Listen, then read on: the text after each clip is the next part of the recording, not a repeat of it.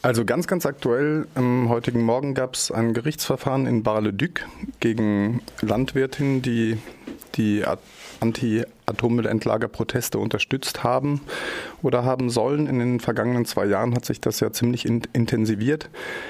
Und zwar gab es dort Verurteilungen. Ähm, gegen Jean-Pierre wurden zwei Monate Bewährungsstrafe auf fünf Jahre äh, ausgesprochen, weil wegen dem Verleihen landwirtschaftlichen Gerätes. Das ist ein ziemlicher Skandal, das ist auch eine Premiere in Frankreich, dass äh, Bauern verurteilt werden wegen der Entraide, wie gesagt wird, also dass die äh, einander unterstützen, halt mit dem Verleihen von Geräten. Das war jetzt so, dass die äh, im, im Frühjahr, im Frühsommer 2016 einige Landwirte beteiligt waren bei den Protesten, wo es um die Besetzung des Waldes geht, wo das Atommüllendlager, unter dem das Atommüllendlager geplant ist.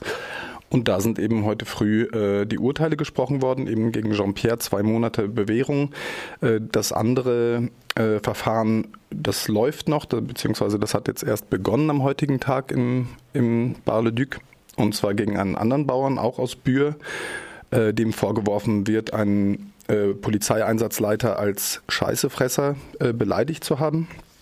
Genau, das ist so was ganz, ganz aktuell am heutigen Tag äh, läuft, aber es gibt auch einiges weiteres an Repressionen.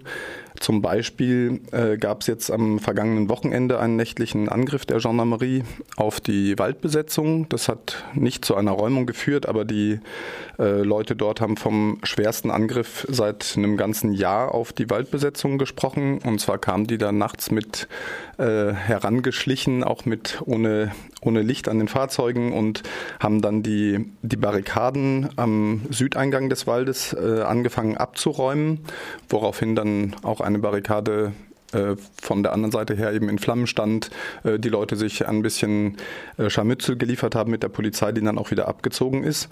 Im Prinzip das, was die letzten vier Tage passiert ist, also juristische Repression, aber eben auch Schikanen und direkte Angriffe auf die Leute, die Widerstand leisten auf dem Gelände.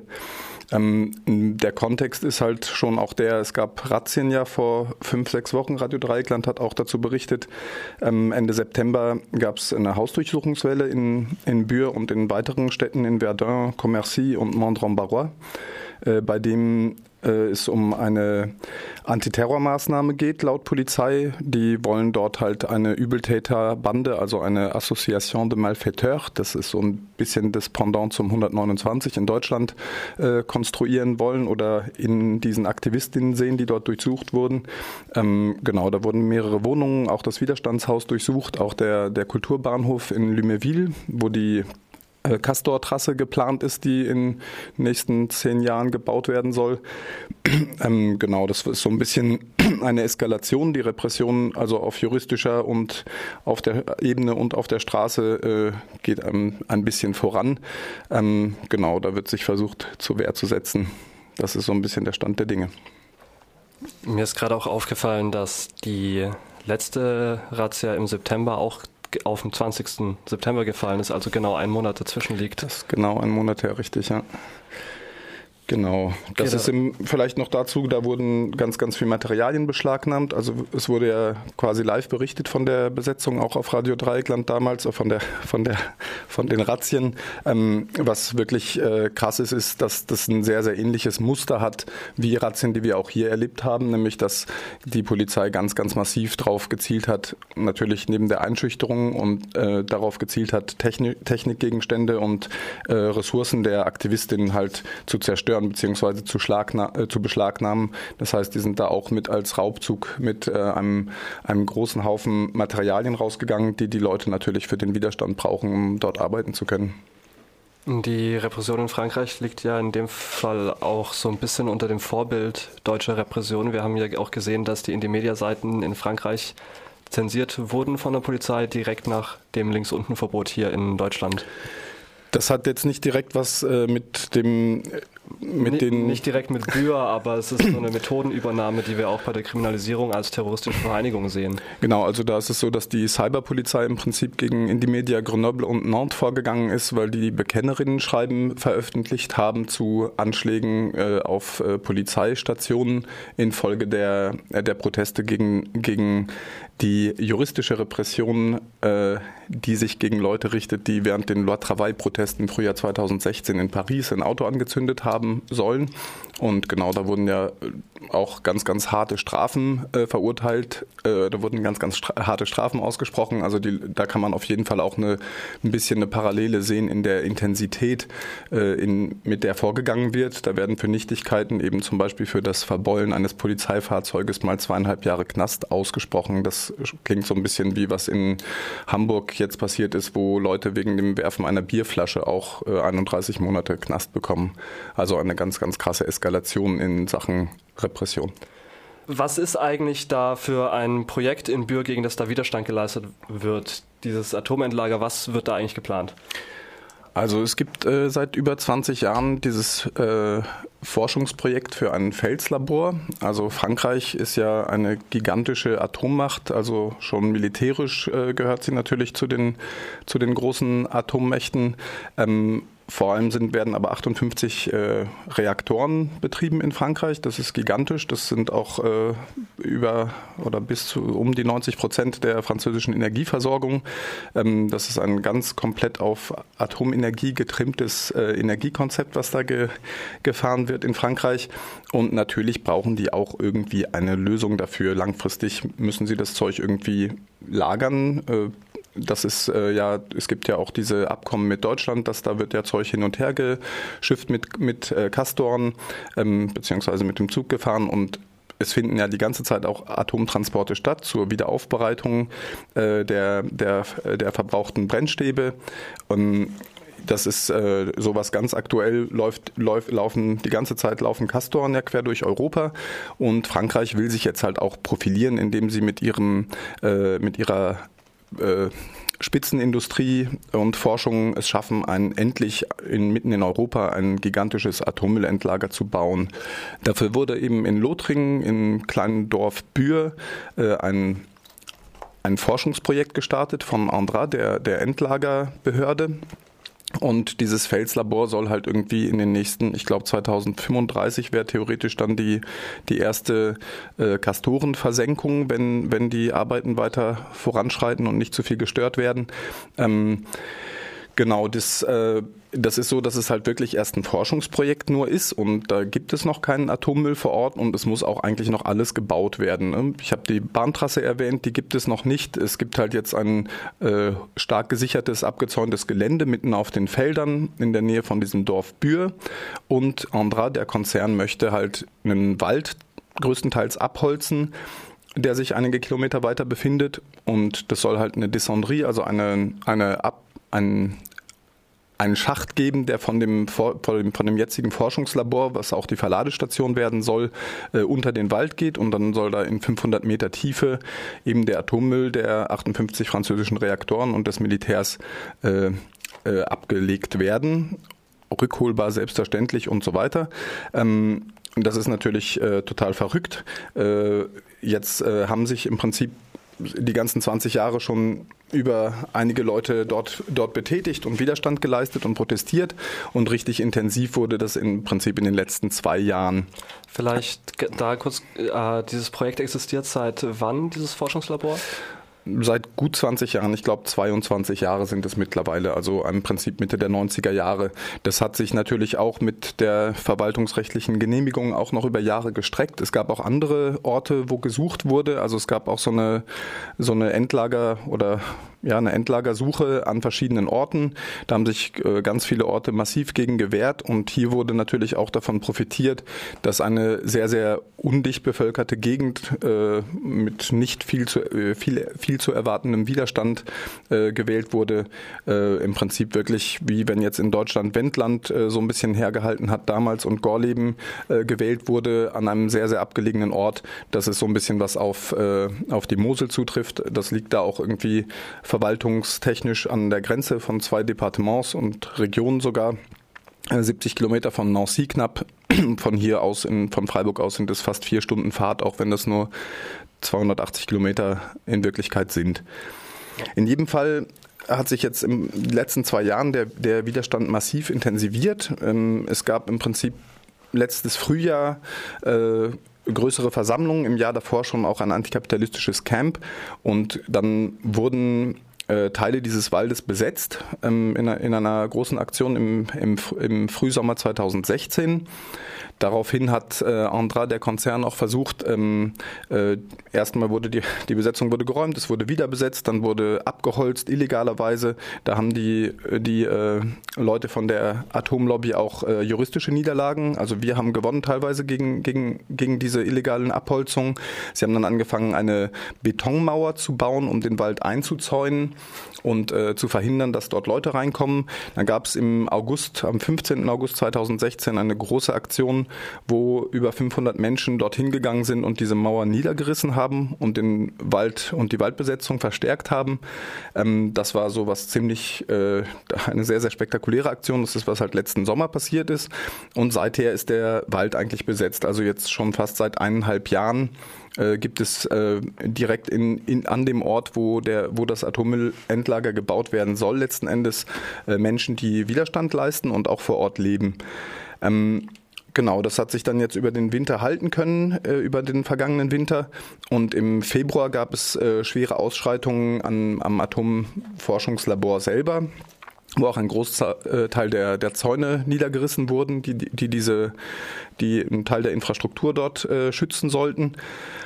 Dann gab es im Juni diesen Jahres äh, Anschläge auch auf dieses, äh, auf dieses Forschungslabor, auf ein Hotel, was dort für die Angestellten gebaut werden soll oder, oder schon im Betrieb war sogar.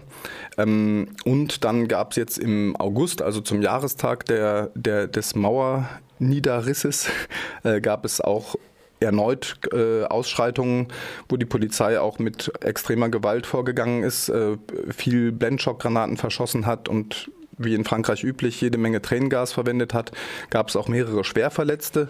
Und ähm, das ist so ein bisschen, was der Kontext war, nachdem dann die Razzien, die ich vorhin erwähnte, im September stattfanden.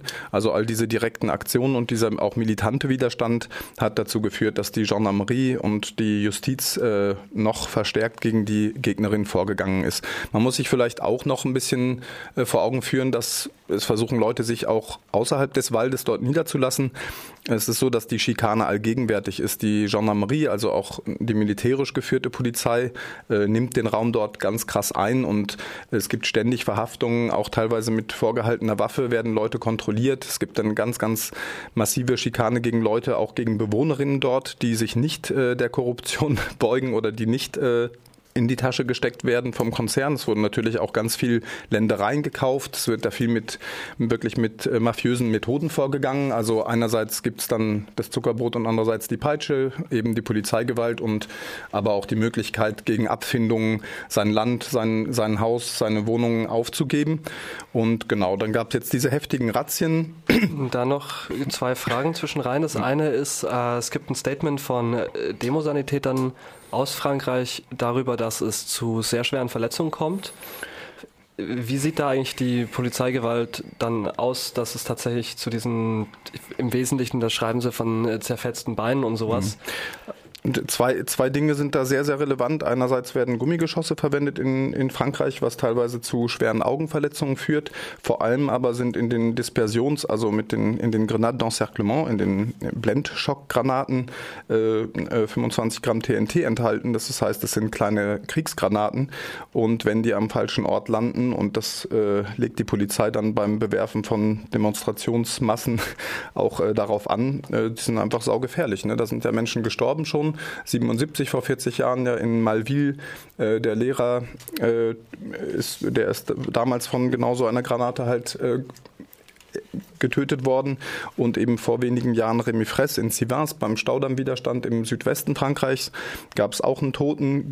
Dieses Modell ist jetzt verboten worden offiziell, aber wir haben jetzt im August auch schon erlebt, dass die, dass die Polizei nach wie vor äh, es darauf anlegt, den, den Leuten halt auch mit extremer Gewalt zu begegnen und dafür zu sorgen, dass im Zweifel nach schweren Verletzungen die Leute auch gar nicht mehr äh, den Mut äh, sammeln können. Also das ist im Prinzip eine, eine eine Möglichkeit der Repression. Ne? Wir haben jetzt, äh, ne, es gibt die Schikanen, es gibt die juristische Repression, es gibt die verwaltungsrechtliche Ebene, es gibt die strafrechtliche Ebene und es gibt natürlich die Ebene, äh, wo die Polizei einfach äh, mit viel Gewalt vorgeht. Und da sind, glaube ich, die Blendschockgranaten das wirklich Entscheidendste, wo es auch immer wieder auch auf anderen Demonstrationen schwere Verletzungen gibt, auch Leute ihr Augenlicht verlieren oder eben, wie jetzt im August passiert, ein Mensch fast seinen Fuß amputiert hat, bekommen müssen. Genau, noch das Zweite, was mir gerade aufgefallen ist, du hast gespro davon gesprochen, dass manche Leute ausgekauft werden, aber andere Leute den Widerstand unterstützen. Wie stark ist eigentlich diese Unterstützung aus dem Ort selber? Also das sind ja verschiedene Orte, die betroffen sind und man muss sich schon das so vorstellen, dass dieser Konzern über Jahrzehnte dort Propaganda betrieben hat und die Bevölkerung sowieso sehr, sehr gering ist. Wir reden von sieben Einwohnern pro Quadratkilometer. Ähm, Bühr hat, das ist ja eine ehemalige Zechenregion, äh, Bühr hat mal über 300 Einwohner gehabt, das ist allerdings 200 Jahre her und mittlerweile sind es halt 50. Und das ist so ähnlich in den meisten Nachbarorten. Dann ist es auch so, dass die Landwirtschaft natürlich äh, total kleinteilig war einst und mittlerweile äh, durch die Industrialisierung auch sehr, sehr flächig geworden ist, es sehr wenig Betriebe gibt, äh, ne, entsprechend äh, ja, die Leute auch einfach nicht so viele sind. Also auch die betroffenen Betriebe sind überschaubar. Es gibt, wie, wie erwähnt, auch Bauern, die dort Widerstand leisten, die teilweise eher kleinstrukturiertere Betriebe haben. Es gibt aber dann einfach auch Industrielle, die ihre 400 Hektar äh, für einen guten Deal und ein Haus in, in der Guyane äh, gerne an den Konzern verticken. Und es ist auch so, äh, dass dieses Seelen, dieses menschenleere Dorf, dieses, dieses Kaff äh, hat Hightech-Straßenlaternen in den Farben des Konzerns und nagelneue äh, Gehwege. Das ist schon so auch, dass dort wirklich in, in, Infrastruktur investiert wird, die niemand was bringt, außer den Befürworterinnen des Projektes. Und äh, da so eine Stimmung geschaffen wird des äh, Friss oder stirb oder äh, Friss äh, ist, ist besonders äh, lecker und gut oder, ähm, oder spür halt den Knüppel.